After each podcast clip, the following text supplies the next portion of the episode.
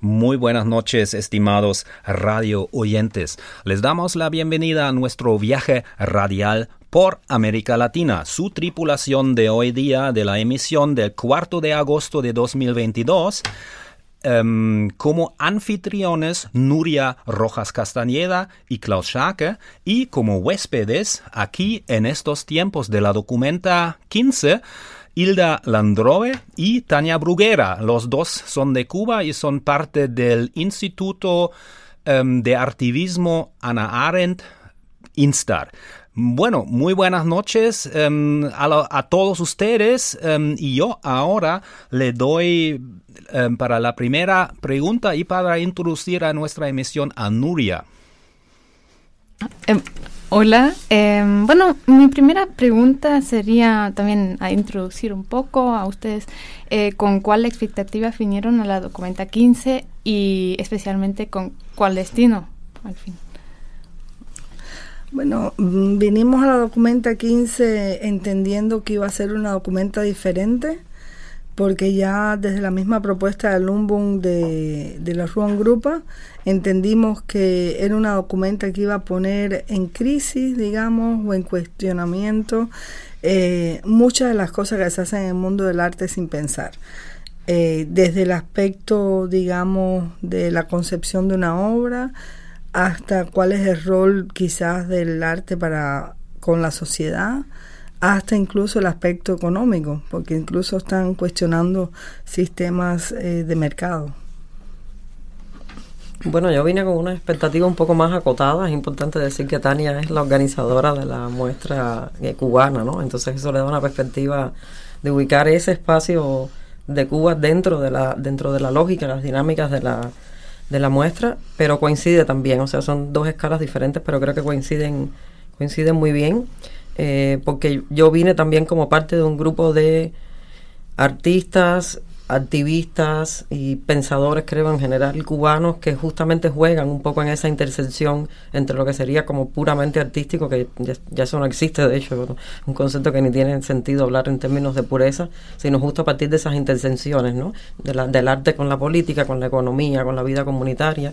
Y bueno, yo vine un poco también a contarnos pues de mi experiencia y a participar de esas discusiones, ¿no? Entendiendo que no solo se trata de presentaciones, eh, digamos, como de exposiciones que por supuesto acompañan lo que se estaba haciendo, sino también de una serie de discusiones que se pueden articular a partir de eso, ¿no?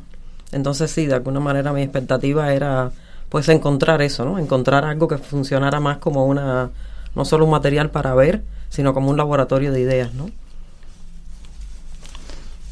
Bueno, ¿y cómo se organizaron al principio? ¿Cómo, cómo se encontraron también las posiciones que ahora em, podemos ver en la exposición? Y em, también creo que a veces también eh, sería difícil conectarse, ¿no? Eh, eh, comunicar también.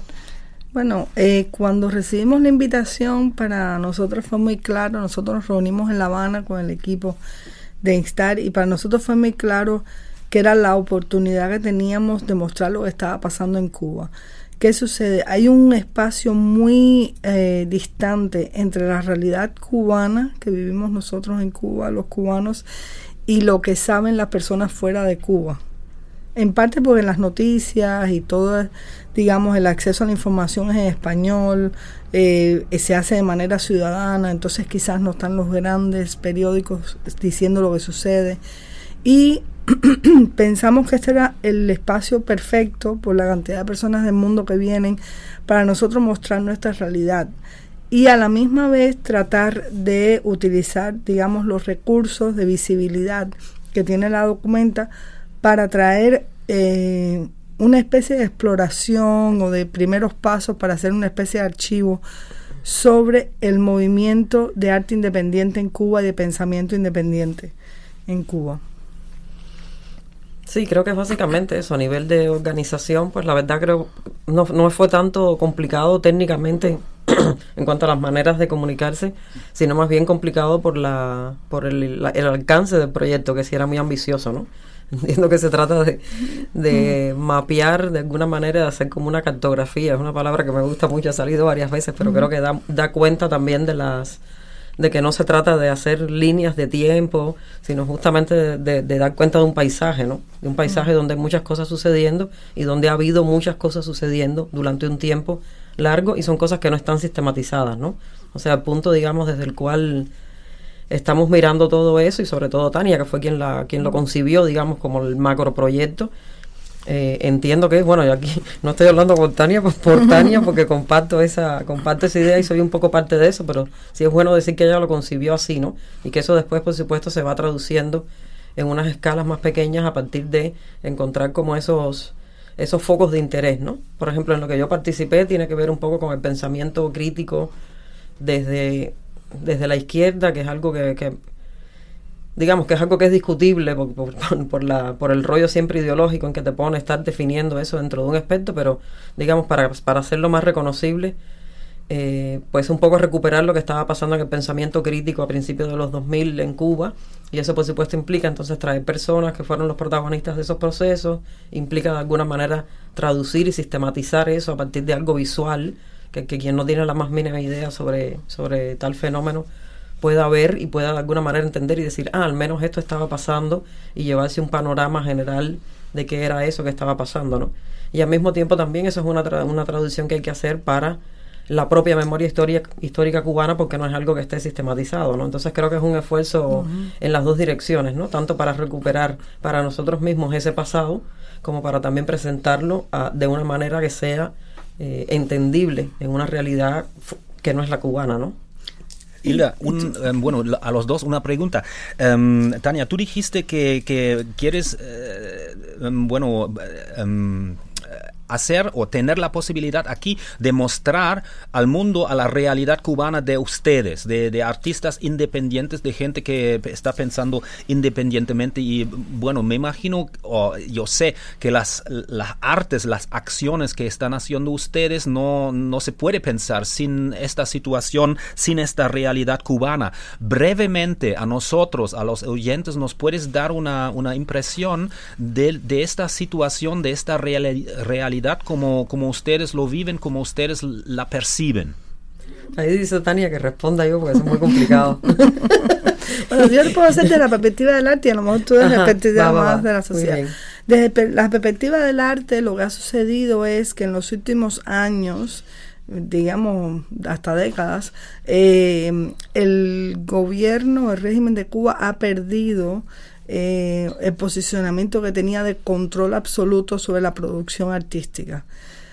En, desde los años 2000 empieza, bueno, también el internet, lo digital, etcétera, y las personas empiezan a liberarse, digamos, eh, de las ataduras institucionales y empiezan a hacer proyectos independientes, realmente muchas personas, incluso estoy pensando en los escritores que empezaron a mandar revistas por, por correos electrónicos, en realidad no había un interés quizás de crítica, a lo mejor era más bien como un espacio nuevo para difundir la producción que se estaba haciendo o los cineastas que con una cámara digital podían hacer una película sin necesidad de esperar a la censura, a pasar la censura de, de la institución.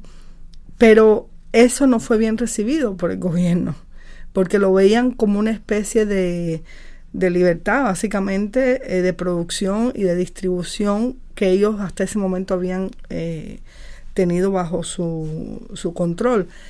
¿Y qué sucede? Que empiezan a haber esas manifestaciones y ahí empieza lo que nosotros llamamos movimiento de arte independiente en Cuba, que el gobierno se ha, eh, digamos, enfocado en decir que son dos o tres personas dos o tres locos, dos o tres personas sin buena obra, porque además los criterios estéticos en Cuba se usan no por lo que tú sientes delante de una obra, sino para desacreditar al artista que ha sido capaz de eh, hacer su obra de forma independiente.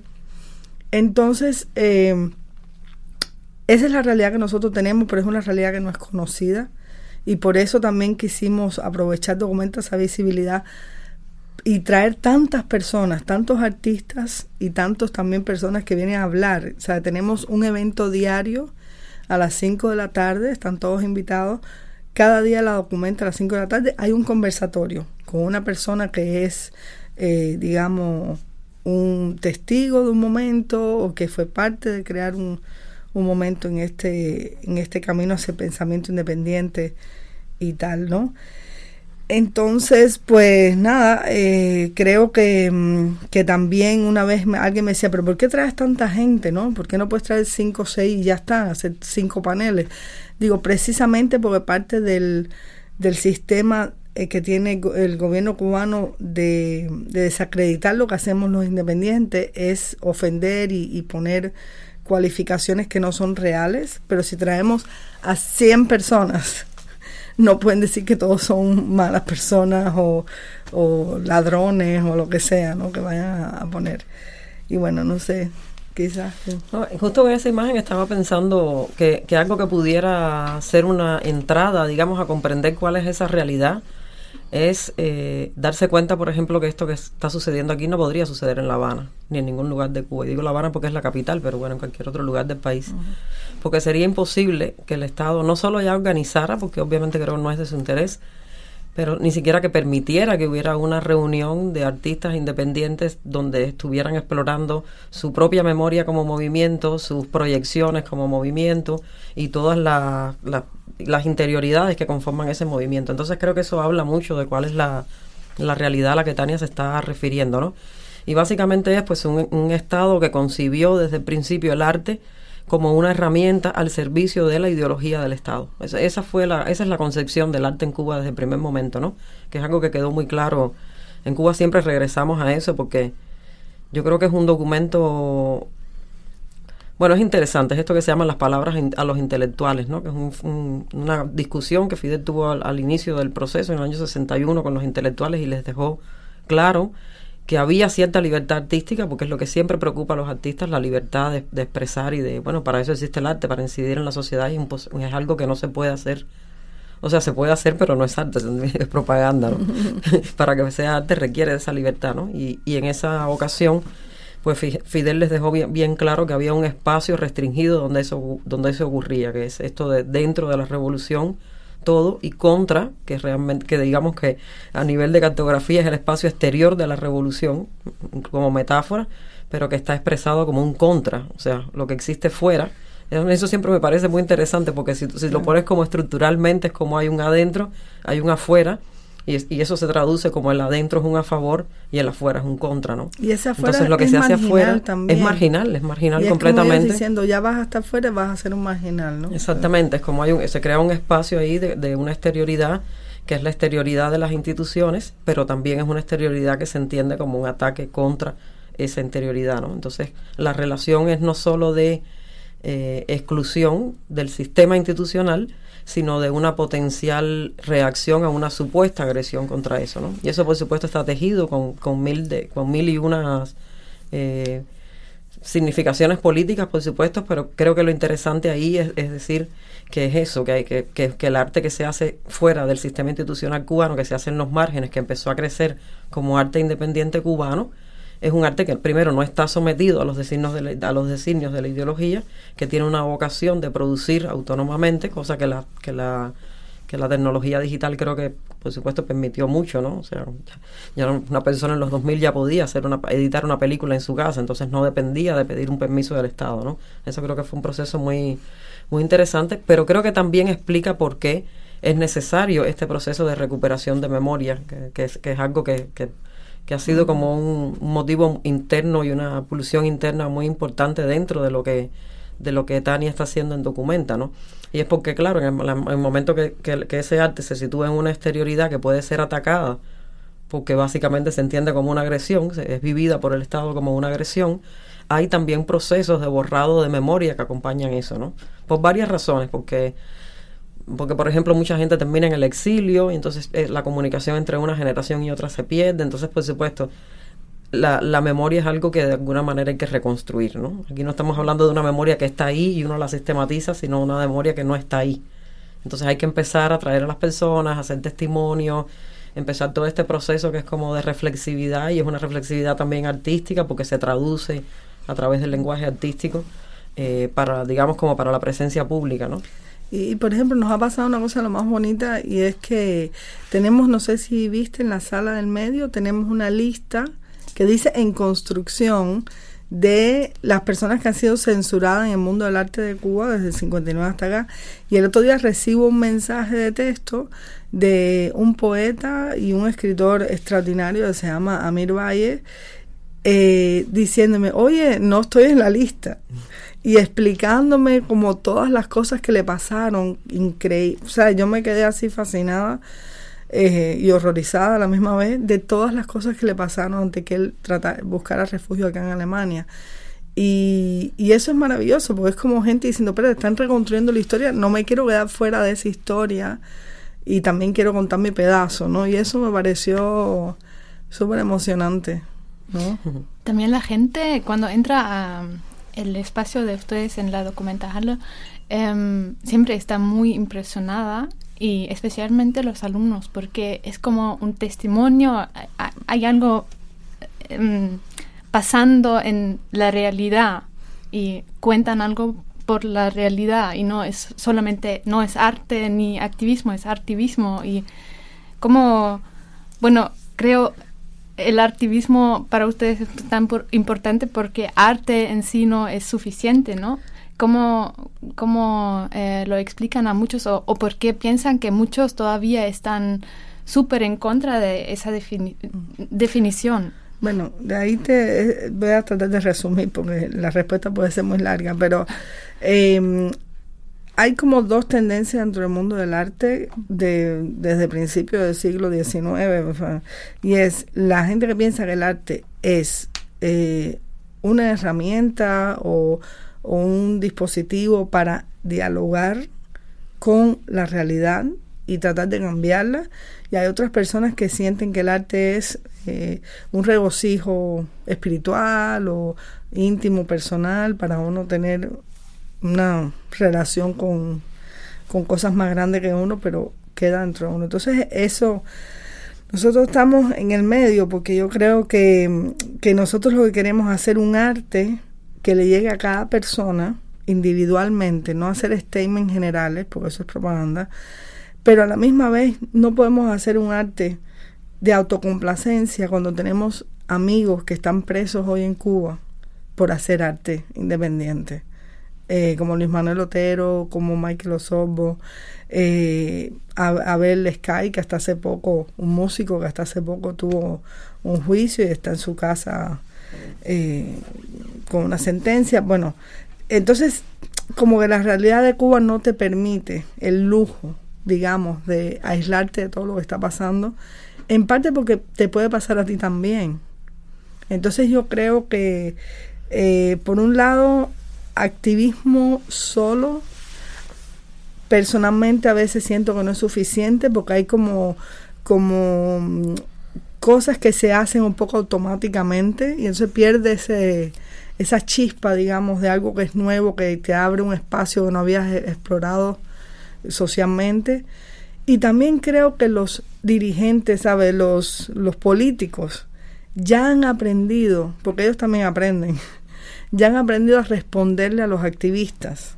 Por ejemplo, a mí me pasó que fui una vez en Estados Unidos a una frente, a, a, tomar, digamos, una oficina de un senador y tal.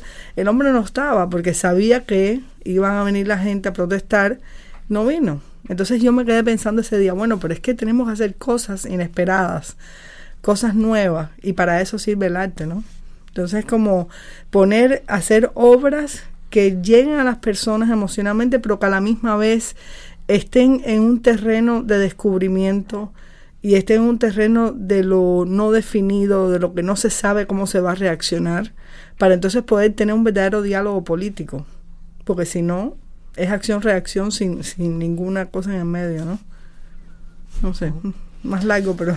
Sí, yo estaba pensando, no, no soy especialista, o sea, no, lo que voy a comentar no es de la, desde la posición de un especialista que está analizando algo más allá, o sea, como, como muy macro, ¿no? Es, es, también desde mi impresión de las, por ejemplo, de las cosas que he visto aquí en Documenta y de exposiciones que he visto también en México, que es donde vivo, en el Museo de Arte Contemporáneo, y de pronto en otros lugares, bueno, creo que Tania no lo sabe, pero yo vi su exposición en el Tate Museum. No nos conocíamos personalmente, pero fui y dije, ay, aquí está la exposición de Tania y fui, ¿no? Y, en ese momento estaba trabajando también en, una, un encargo comunitario del, del museo, ¿no?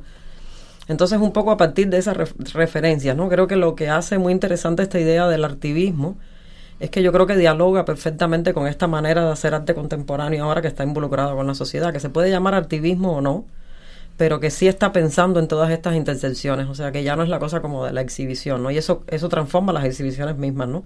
Cuando tú llegas a cualquier exposición aquí, o sea, no es solo la obra, es la obra, hay un contexto que te explica de dónde está saliendo eso, hay sitios para que tú te sientes, por eso me parece muy interesante, ¿no? Porque no es solo, es lo que distingue eso de la propaganda, ¿no? es lo que permite que el arte sea arte, ¿no? Que ya tú sabes lo que la gente está haciendo, en qué contexto está luchando, pero también tienes la oportunidad simplemente de sentarte y, contemplar lo que está sucediendo, que también es una dimensión importante de esto que, que Tania está comentando.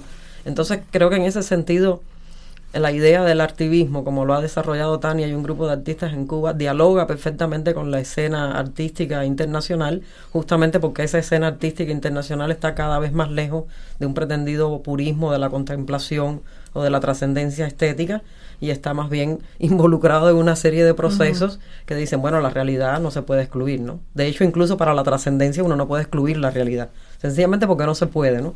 Y claro, hay realidades más apremiantes como la cubana, eh, pero cuando, cuando te pones a mirar te das cuenta que no hay ninguna realidad que no sea premiante, ¿no? Que eso es lo que veía ayer, ¿no? Había cosas como de Yakarta, de Sudáfrica, una exposición romaní, las universidades y donde quiera hay una, las discusiones donde quiera que están ocurriendo son discusiones muy fuertes, ¿no? Y eso tiene que ver, claro, porque estamos en este colapso civilizatorio que de alguna manera todo el mundo tiene una sensación de urgencia de que todo hay que discutirlo como ya, porque si no, como, como que ya se nos fue de las manos. pero eso también ha sido algo que se ha ido construyendo a través de los años, a partir de gente que ha teorizado lo que está haciendo y a través de, una serie de, de una intención de colocar dentro de la esfera artística prácticas que no respondan a una idea purista del arte, sino de un arte completamente involucrado en la realidad, ¿no? Y bueno, una pregunta de, de, parte de la sección técnica ahora donde estoy yo. ustedes en, en, antes, cuando nos preparamos, nos dijeron que que se había buscado el diálogo con, eh, con las autoridades en, Cuba y, pueden, pueden eh, decirnos algo al respecto. ¿Por qué? Porque la idea, como yo les entiendo a ustedes, era em, de estar parte del proceso. Y, o, Hilda, como tú lo dijiste, eh, esta, esta, em, esta cita de, Fidel, ¿no?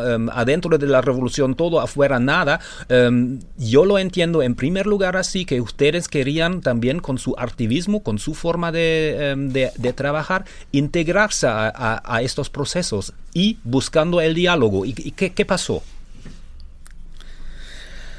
Bueno, yo creo que siempre todos, todos los artistas en Cuba y la sociedad en general siempre ha querido buscar un diálogo porque siempre creyó que tenía ese poder, digamos, o esa, o, esa atención de las personas que estaban dirigiendo el país. Lo que pasa es que ya esa posibilidad no existe. Nosotros la llevamos a la máxima expresión, que es pararnos delante de un ministerio de cultura eh, que bueno, pudiéramos ser 300 y tantas, 400 personas, pero durante el día pasaron como 600 gente, porque había gente que pasaba y se iba y volvían otros y tal. Eh, y nosotros pedimos ese diálogo, ese diálogo no se dio, no solamente no se dio, sino que en menos de 24 horas todos los acuerdos que habíamos tomado con el viceministro y con todas las entidades que habían ahí cuando entramos fueron violados. Entonces, eh, yo creo que los artistas a veces se adelantan a las cosas que van a suceder y yo creo que muchos de nosotros estábamos viendo la agresividad que había contra los artistas independientes, nos dimos cuenta que ese, esa respuesta del Estado, del gobierno, iba a ser en algún momento generalizada con el pueblo y estábamos tratando de buscar una manera de hablar con ellos para ver si podían buscar soluciones hasta que pasara algo peor. Y efectivamente no quisieron dialogar y el 11 de septiembre salió el pueblo para la calle de forma espontánea en toda la isla. Eso es una cosa inédita en la historia de Cuba desde su fundación. Y la respuesta fue que metieron preso a más de 1.500 personas. Y que además golpearon, asesinaron a una persona eh, en la Huinera, la policía. Es decir, ya estamos yendo a unos niveles de agresividad y de falta de respuesta cívica del gobierno, que es lo que los artistas estaban previendo que iba a pasar y queríamos hablar, queríamos buscar soluciones, entender qué se podía hacer. Entonces ya ese diálogo después del 11 de septiembre, para muchos de nosotros, incluida yo, no se puede dar, porque no hay una voluntad, ni siquiera cínica, de tenerlo.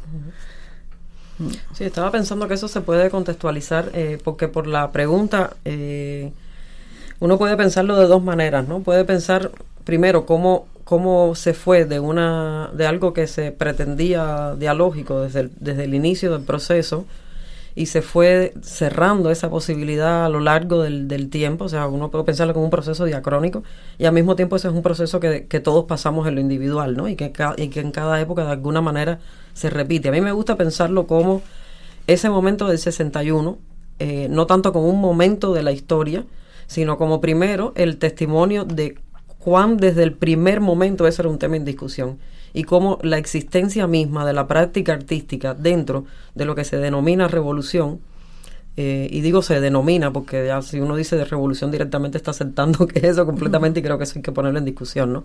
Pero eso que se denomina en discusión nació desde el primer momento en una tensión, contiene una tensión entre la práctica artística que intenta liberarse y que intenta eh, no, estar sometida a esas restricciones y una concepción del Estado sobre esa práctica artística que induce siempre una dirección que esté al servicio de la ideología. O sea, esa tensión está presente ahí. Ahora, si uno ve como una, como una, un paso histórico, lo que, lo que se ve cada, cada vez es más bien no un proceso lineal, sino un proceso de recurrencia cíclica. Yo les digo que es como que hay un impulso desde la, desde la, desde el campo artístico por, por expandir esa libertad y ese impulso termina siendo cerrado, a veces de maneras más sutiles y a veces de maneras más radicales, eh, a través de la censura, casi siempre fue la censura hasta que la censura se transformó en represión. Creo que ese es un salto también importante, pero era eso, como cerrar exposiciones, cerrar un teatro, no puedes hacer esto, ¿no? Entonces las personas ya imposibilitadas de desarrollar su trabajo artístico en Cuba, pues se iban al exilio. El exilio de artistas cubanos es un exilio tremendamente grande, realmente increíble. O sea, les decía, no solo podemos hacer esto en La Habana, sino que lo podemos hacer fuera de La Habana porque el 90% de la gente está fuera de Cuba. Es realmente muy impresionante en términos de la, de la demografía interna del campo artístico cubano, ¿no? Y luego hay un proceso que es más reciente, digamos, que es este que está hablando Tania, que es un proceso efectivamente en, que, en el que se intentó una serie de diálogos y esa puerta se cerró desde el, desde el gobierno, ¿no? Ellos dirán otra cosa, ellos dirán que son los artistas son, los digo porque si oyen el otro lado, es importante que sepan que los argumentos que van a usar es que realmente esos artistas no son artistas, sino mercenarios al servicio de intereses ajenos, y eso es por supuesto una, una construcción eh, de la propaganda del Estado para poder legitimar las acciones de represión contra esos artistas, ¿no? No hay realmente una... Nadie está al servicio de ningún... Todo el mundo está al servicio de la libertad artística, ese es el... Ese es el y al servicio de la sociedad. Y yo sí creo que, que en ese proceso es importante reconocer que hasta un momento determinado, yo creo que es un momento muy reciente, de nuevo, es, es, es algo que es diferente para cada cual, ¿no? Que, todo el mundo pasa como por un proceso que empieza, Tania podrá contar su experiencia, yo cuento la mía y creo que traemos 20 personas y creo que coincidimos en eso, ¿no?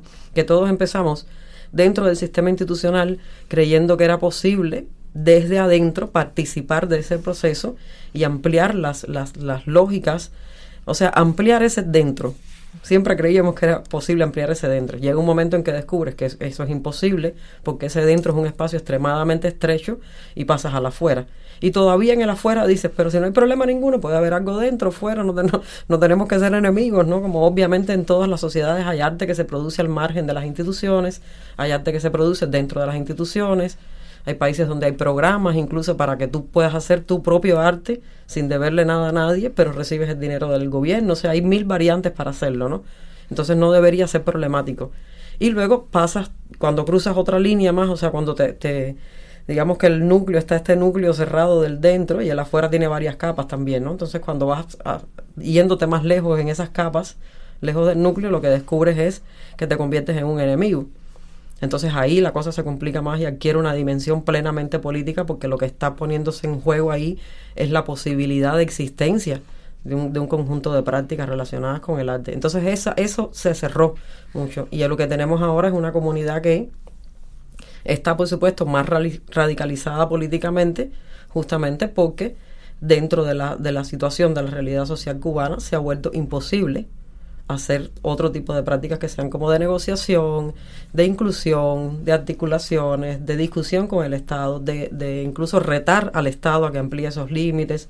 Esas posibilidades se cerraron y creo que hace dos años, el 27 de noviembre de 2020, cuando un grupo de cientos de artistas, digamos 300, 400, nadie los contó uno por uno y además era como muy movible, pero digamos 300, 400 artistas, se paró frente al Ministerio de Cultura y exigió tener un diálogo y lo tuvo y el resultado, después de mucha presión, lograron reunirse y el resultado de eso fue pues hacer, hacer una pretender que era un diálogo en lo discursivo y, y, después cortar realmente todos los y ese momento fue un momento muy grave no o sea ahora mismo no hay posibilidad no hay posibilidad ninguna de diálogo. Y eso es muy preocupante. Creo que coincido con Tania que es muy preocupante porque abre la puerta a la violencia. a la violencia ¿no? Y por supuesto creo que el, arte, creo que si algo caracteriza, yo creo que a todos los movimientos artísticos, pero bueno, el cubano lo conozco, lo conozco un poquito mejor, es una vocación de no violencia muy, muy marcada, ¿no?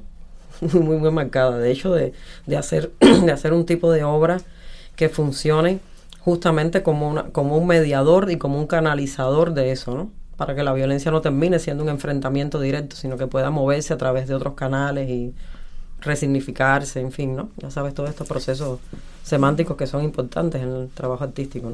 Ahí, yo creo que, que, cuando volvemos siempre hacia 61, ¿no? La palabra de los intelectuales, que dicho sea de paso, cada vez que hay una discusión legal con el Ministerio de Cultura, eh, ellos, para ellos justificar su censura o su represión, eh, ellos citan los lineamientos culturales, pero no existe un libro de lineamientos culturales. Básicamente son una serie de discursos hechos por Fidel.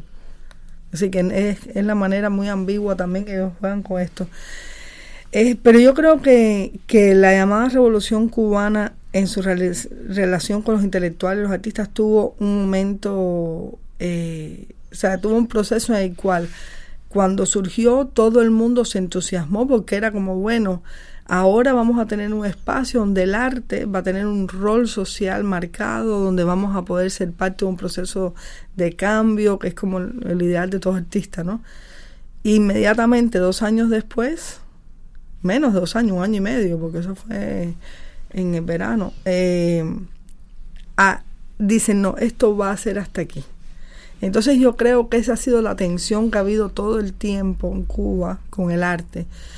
Hay un mandato social del arte por, parte del gobierno, pero hay una restricción ideológica, como decía Hilda, y una restricción de acción para poder estar verdaderamente. Entonces, eh, hemos llegado a un punto tan ridículo eh, que recientemente el arte que está eh, censurado es el arte que quiere ser social, que quiere hablar con la sociedad, con las personas, con los ciudadanos, y el arte que está siendo favorecido por el Ministerio de Cultura y el gobierno es un arte completamente burgués, eh, abstracto, eh, que mientras más soles con nubes pintes, más éxito vas a tener institucional.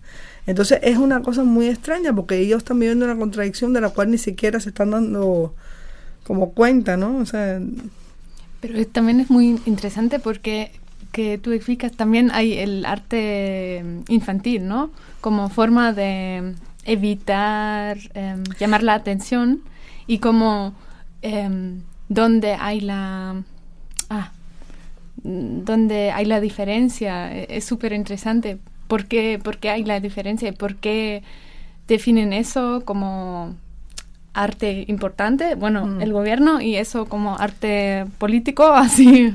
Te, voy a poner un ejemplo. En el año 61, la obra que dio paso a ese discurso, a esas discusiones sobre la censura, se llamó PM, que es un corto que se hizo eh, con el mandato de la industria del cine en, el momento que iban a atacar la crisis de octubre, los misiles, etcétera.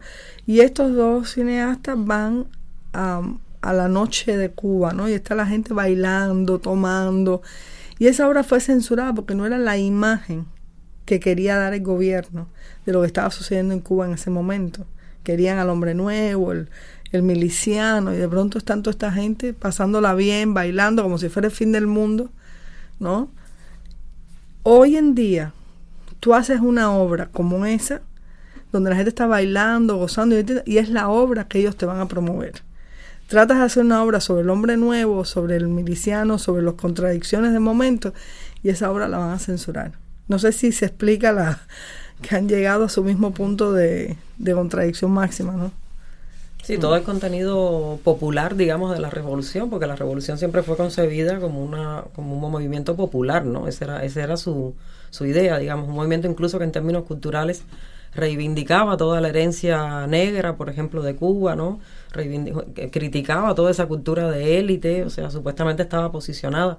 Y desde ahí se produjeron, de hecho, obras muy importantes, o sea, mucho de lo que es relevante.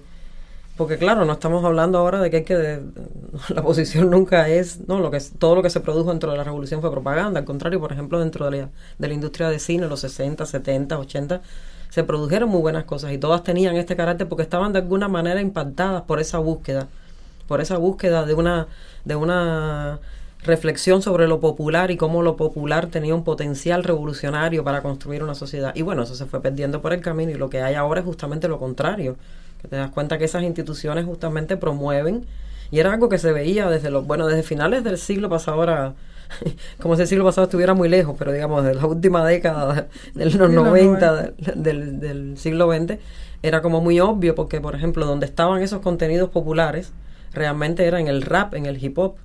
El hip hop es un movimiento que llegó a Cuba porque la gente oía la radio FM que entraba por la que no era permitida, pero entraba porque son ondas de radio y la gente escuchaba el hip hop en Estados Unidos y fue un movimiento que prendió porque justamente el hip hop le permitía a gente que eran de barrios populares, de barrios que estaban en las afueras de la ciudad, expresar su realidad cotidiana. Y era muy impresionante. Entonces los contenidos realmente sobre raza, sobre discriminación, sobre violencia policial, que estaban ausentes en, el, en el arte cubano, eran muy claros en el hip hop. ¿no? Entonces eh, hubo primero un intento por, por ubicarlos dentro de la institución y eso por supuesto no, no funcionó porque excedía, lo que ellos decían estaba excediendo eso. ¿no? Es, muy interesante ese proceso. Entonces ahora es como la cultura que ellos defienden es una cultura que es como criolla, blanca, elitista, de élite completamente, ¿no? De ballet, de...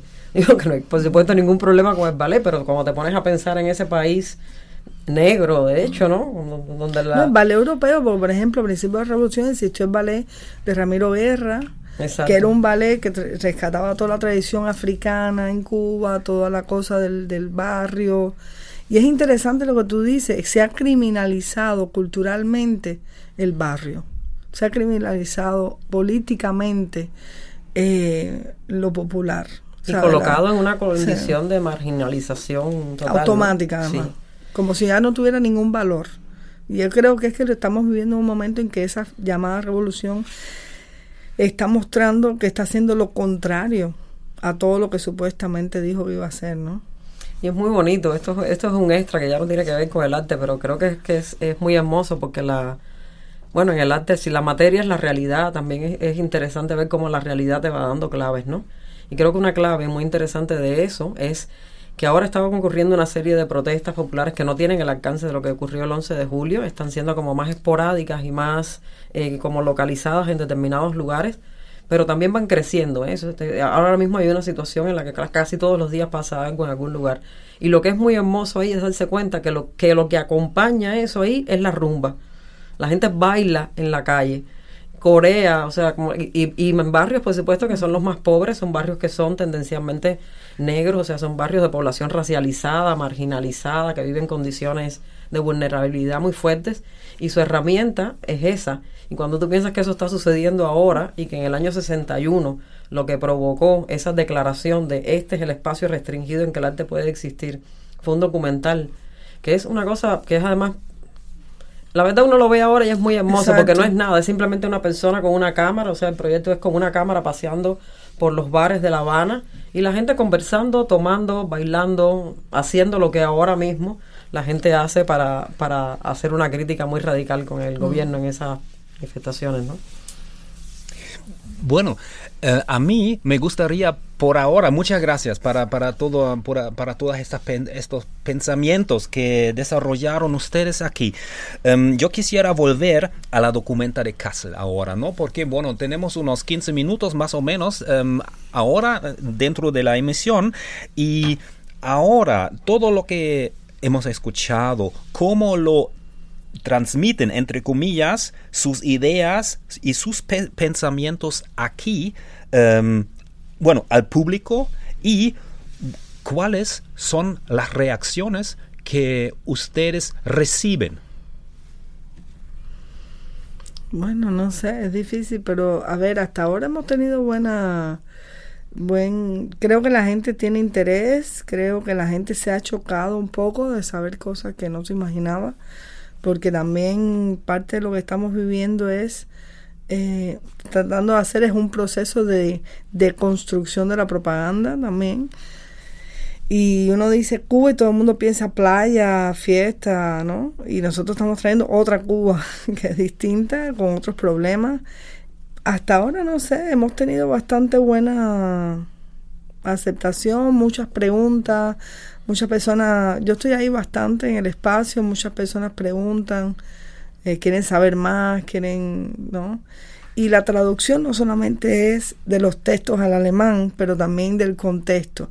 Sin embargo, yo diría que este es el lugar perfecto para hacer este proyecto, porque ustedes tuvieron una RDA también donde incluso algunos de los de la policía cubana se entrenó en, En, esa con la policía política de la RDA. Y si hay un lugar para, para entender lo que está pasando en Cuba, yo creo que es aquí. Y eso yo creo que se ha notado, ¿no? También hemos tenido conversaciones con gente hablándonos de sus historias. Pero falta mucho, creo que falta mucho todavía para, para generar eh, comprensión de lo que está sucediendo. Pero sí, hemos tenido vaya, los periódicos, hemos tenido colas, personas que esperan que además como 20 minutos, media hora para ver una película o para entrar a ver una exposición. Ha sido muy emocionante, la verdad.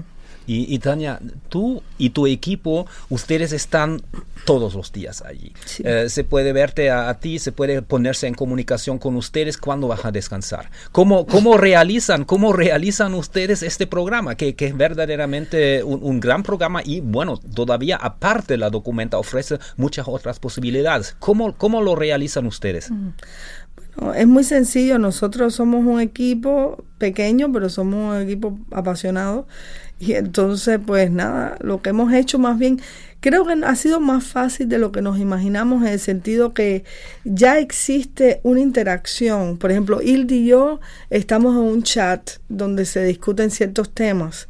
Eh, no nos habíamos conocido en persona, pero ya llevamos, no sé, dos, tres años dialogando, conversando, haciendo ideas de qué podría. Entonces, lo que ha sido, yo creo, muy bonito es que ha sido muy fácil invitar a las personas a venir a conversar porque son parte de nuestro entorno. Pero ha sido muy bonito conocer gente, o por ejemplo Hilda, que se encontró gente aquí que hacía 20, no sé, 10 años, que no, 15 años no los veía. Y yo creo que eso es lo más hermoso que tiene la parte eh, viva, digamos, del proyecto, porque también cuando nos invitaron a instar, dije, ¿cómo vamos a representar siete años de trabajo? En un contexto que no es el de aquí, con unas tensiones que no vamos a tener aquí, porque nosotros no salimos de documentas Ali y no está esperando la policía para darnos presos. En La Habana sí. Entonces, ¿cómo presentar esas tensiones? Y pensamos en dos cosas. Primero, en una inestabilidad en la exposición. O sea, nosotros tenemos que trabajar con la estética de la inestabilidad, de lo inesperado, de lo que cambia todo el tiempo. Entonces, por eso decidimos cambiar cada 10 días la exposición, en parte para que las personas sintieran que no tenían la visión completa, porque excepto quizás los que trabajan los soba soba, quizás son los únicos que van a ver las 10 exposiciones, pero el resto de las personas no van a venir cada 10 días, ¿no? Y entonces esta sensación de pérdida también, que a mí me interesaba, ¿no? El otro día vino una persona, bueno, ¿y dónde están los lo de cine? ¿Los de cine dónde está? Venían a ver cine, ¿no? y sentir que no lo tienes y es un poco como nos sentimos nosotros en Cuba a veces, ¿no?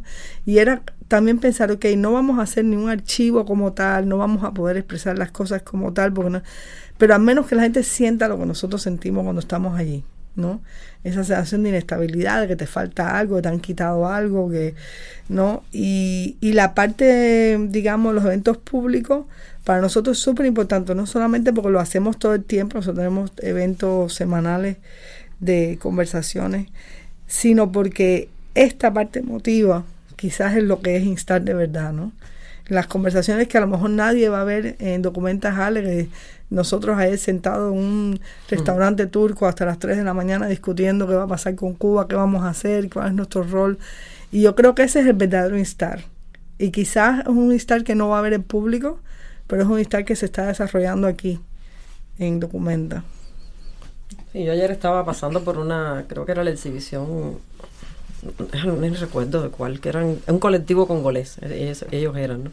Y yo justamente pensaba eso, ¿no? Pensaba, ¿cuánto hay que uno no ve de lo que puede haber, de lo que puede haber llegado aquí, cuánto hay que no ves, ¿no? Y al mismo tiempo, cómo, cómo era generosa la exposición, porque había cosas incluso como las que ellos usaban en sus talleres, ¿no?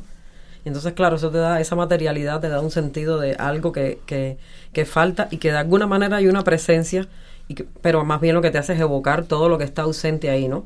Pero cómo todo eso que está ausente realmente constituye lo que uno ve, ¿no? O sea, eso es lo que es importante. Y eso es, una, eso es algo que me parece muy interesante de la, claro, lo noto ahora con Tania, porque la muestra cubana de alguna manera es faltante, yo lo, yo lo relleno con mi propia experiencia, ¿no? Cosa que no puedo hacer con otras exposiciones, pero eh, creo que es algo común a todas, ¿no? Y a mí algo que me, que me parece muy interesante, y, tiene, supongo que tiene sus pros y sus contras, pero tampoco hay otra manera de hacerlo, ¿no? Que es que nosotros en Cuba eh, estamos como... Eh, no cómo se dice eso en español, como self-absorbed, ¿no? Como, como concentrados nosotros como, mismos. Como muy enfocados en nosotros mismos, porque la realidad es como apremiante, digamos, ¿no? Y cuando llegas aquí te das cuenta de eso que, comentaba un poco al principio, ¿no? Como hay no solo tantos colectivos eh, artísticos trabajando en, en temas de economía, en temas de sostenibilidad, en temas de pobreza, en temas de... y que es de alguna manera como encontrar lo que yo lo que yo sentí no viendo todo eso era como que encontramos nuestro lugar en el mundo en el sentido pero no en el sentido de ay este es mi lugar qué cómodo se siente no sino en el sentido de saber que el mundo es eso lleno un sitio lleno de miles de puntos de conflicto todos graves todos urgentes pero también lleno de grupos de gente que tienen preocupaciones similares a las nuestras y que se reúnen para pensar justamente a las 3 de la mañana tomándose una cerveza cómo, cómo cambian la situación en la que están viviendo, qué pueden hacer, qué y poner todo eso junto, aunque esa, aunque las conexiones no sean directas, poner todo eso junto ahí permite entonces empezar a tejer cosas que, o sea, como reflexionar tu realidad a partir de la de alguien que tú no tienes la más mínima idea cuál es su contexto, pero de todas maneras dice algo que, que tú dices, ah, claro, esto lo, lo, pudo haber pensado en una realidad completamente diferente, o sea, todo ese tejido que no hay manera de, no hay manera de mostrarlo, o sea, tiene como una, una opacidad propia que, que, es buena, ¿no? Que creo que hay una estética también, decías como de la inestabilidad, pero también de la opacidad, ¿no? Que es, que es importante en todo esto. Es posible porque hay un lugar, un sitio como documenta donde todo eso se puede, se puede mostrar, ¿no? Y creo que para la situación cubana es muy importante porque siempre cargamos con esta cosa de la excepcionalidad que es, ayer lo decía, yo decía ayer, es como autoinfligida porque también nosotros terminamos reproduciendo eso, pero básicamente es impuesta porque es esta cosa de Cuba, hay una, todo este misticismo sobre Cuba que es como si fuera un lugar que no está en la tierra, ¿no? Y, y no, Cuba es un lugar pues tan complicado y tan difícil y tan, tan como, como, muchos otros, ¿no? No como todos, pero como muchos otros. No, pero sí, no, e, exactamente. A mí una de las cosas que me ha, me ha interesado muchísimo en los es eso, ¿no? Cómo cada colectivo trajo su localidad o sus problemas locales a un espacio tan universal, entre comillas, como documenta, eh, y cómo se ha hecho una traducción por cada uno de los colectivos a cómo expresar eso, ¿no? Eh, sin embargo, yo pienso que la conclusión que he sacado de esta documenta es que quizás ya el espacio expositivo no es suficiente. Y es algo que se ha visto, mira la cantidad de talleres que existen, la cantidad de actividades. Es una documenta muy activada. Y entonces yo a veces digo, concho, si, si Joseph Boy hizo eh, la universidad, la Free University, 100 días, ahí está claro. Es ya quizás estamos pasando eh, por un tipo de arte, o sea, hay muchos tipos de arte, pero este quizás eh, demande también eh, que cambie las estructuras institucionales, porque a lo mejor tú no necesitas a alguien que pase y mire, a lo mejor necesitas a alguien que se siente contigo dos, tres horas a conversar, o que venga dos o tres días seguidos. Y entonces yo siempre pienso, bueno, a lo mejor la idea sería tener una exposición donde tú no puedas verlo todo y tengas que coger de antemano con qué proyecto te vas a, fundir o te vas a, unificar y entonces decir, bueno, vengo tres días a Kassel, pero esos tres días los voy a pasar con este proyecto. En vez de tratar de querer eh, mostrar, tratar de involucrar, ¿no?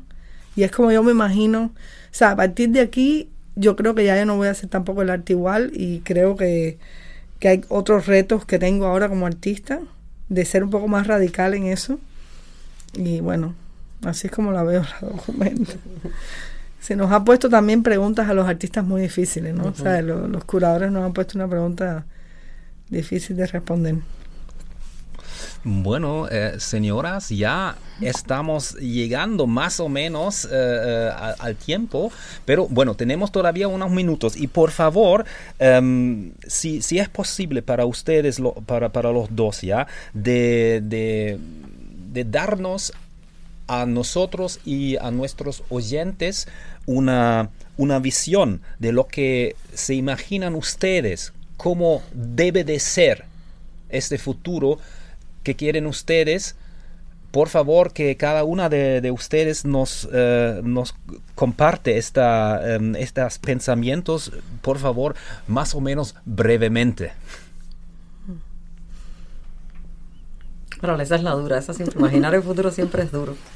No, pero yo diría que, que lo que nosotros queremos es un futuro donde sea posible eh, hacer todo esto. O sea, es, un, futuro donde sea posible. O sea, crear las condiciones estructurales mínimas para que un artista pueda hacer su, hacer su obra, para que esa obra exista, para que pueda ser discutida públicamente, porque lo que vamos a enfrentar es un proceso muy difícil. Bueno, todavía no, no, no, no ha ocurrido una transición, pero va a venir un proceso muy difícil de sanación colectiva en un país tremendamente fragmentado y tremendamente dañado por, por, profundas heridas y lo que necesitamos es que haya la posibilidad de, enfrentar libremente ese proceso, ¿no? O sea, más allá de eso no puedo, no, no me atrevo a ver qué, pero creo que, que poder tener esa posibilidad nos, nos permitirá entonces eh, elegir una dirección en la que ir, ¿no? Bueno, yo me imagino para Cuba un lugar donde la gente pueda llevar su propia capacidad máxima expresión y donde nadie tenga que tener miedo por decir lo que piensa.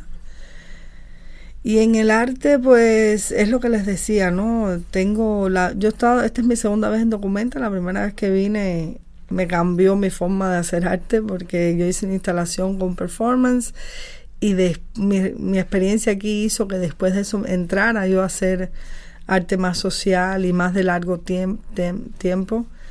Y creo que ahora me va a pasar igual, ¿no? O sea, a mí y a Instar. Nosotros ahora en Instar estamos reunidos. Nos tenemos que reunir a ver qué vamos a hacer después de Documenta, ¿no? Porque esto también nos ha traído otros retos. Y bueno, nada, el futuro es imaginar cómo puede ser Instar un lugar mejor. Bueno, muchas gracias em, para, para, su tiempo. Em, bueno, que nos dieron, que nos dedicaron em, para este viaje radial por América Latina y ya nos toca despedirnos de nuestros radio oyentes. Esperamos que ustedes allá afuera hayan tenido un tiempo muy informativo con nosotros. Y muchísimas gracias a Hilda Landrovo y Tania Bruguera y también a Nuria Rojas Castañera para haber participado aquí y nos despedimos con una eh, pequeña música y que tengan unas buenas noches.